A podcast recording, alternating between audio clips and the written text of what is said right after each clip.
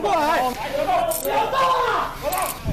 分局副分局长林庆存表示，台东警察分局员警接获线报，一名李姓犯嫌涉嫌持有毒品，警方持搜索票前往犯嫌住处埋伏，过程中发现同案王姓嫌犯驾驶黑色自小客车前往该处接应，员警旋即上前围捕。过程中发现同案另名王姓男子驾驶黑色自小客车前往该处接应，李贤上车后，员警立即上前围捕，不料王贤竟故意驾驶车辆冲撞侦防车及本分局员警。导致一名女性员警受伤，所幸送医后并无大碍。另一名庄姓侦查佐见状后，立即开枪制止并控制现场，当场逮捕李王二贤，在车上查获大麻五包。随后带同李贤前往住处搜索，查获安非他命及果冻状毒品卡西酮一批。全案讯后以杀人未遂、妨害公务、毒品危害防治条例罪嫌送办。台东警察分局表示，为了贯彻扫荡毒品的决心，将持续加强查缉各类毒品，并向上溯源、向下刨。跟积极侦办，为贯彻扫荡毒品决心，本分局将持续查缉各类毒品，并向上溯源，净化社会治安。也肯定远警在符合比例原则下，大胆使用枪械，顺利将李王二嫌绳之以法，展现警方执行公权力不容挑战之决心。新闻记者王玉芬台东报道。